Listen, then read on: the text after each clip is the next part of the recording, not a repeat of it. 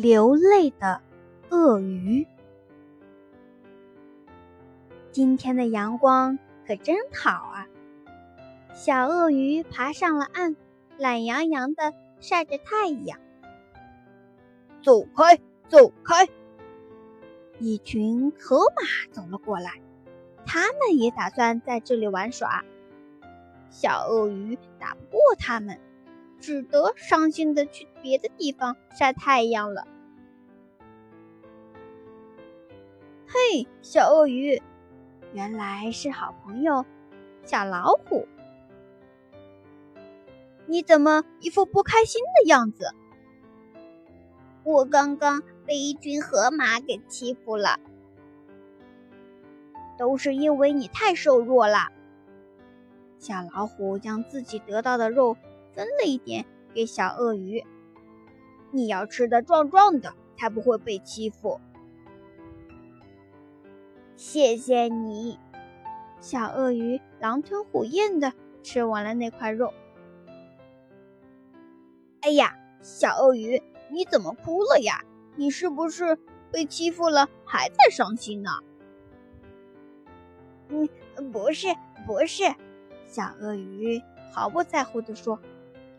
我每次在岸上吃饭的时候就会流泪的。为什么会这样呢？你是不是生病了呀？小老虎着急的绕着小鳄鱼看了一圈，也没看出什么毛病。小鳄鱼见小老虎这么着急，也慌了起来。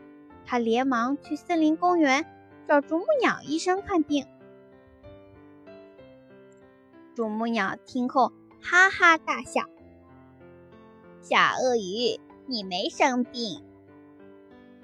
鳄鱼陆地上待了较长时间以后，就会从瞬膜的后面分泌出眼泪来，来滋润和润滑眼睛的。”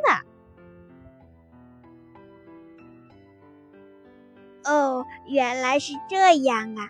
我没病，真的是太好了。小鳄鱼高兴的直打圈儿。小老虎听后感叹道：“大自然赋予我们的能力真是太神奇了。”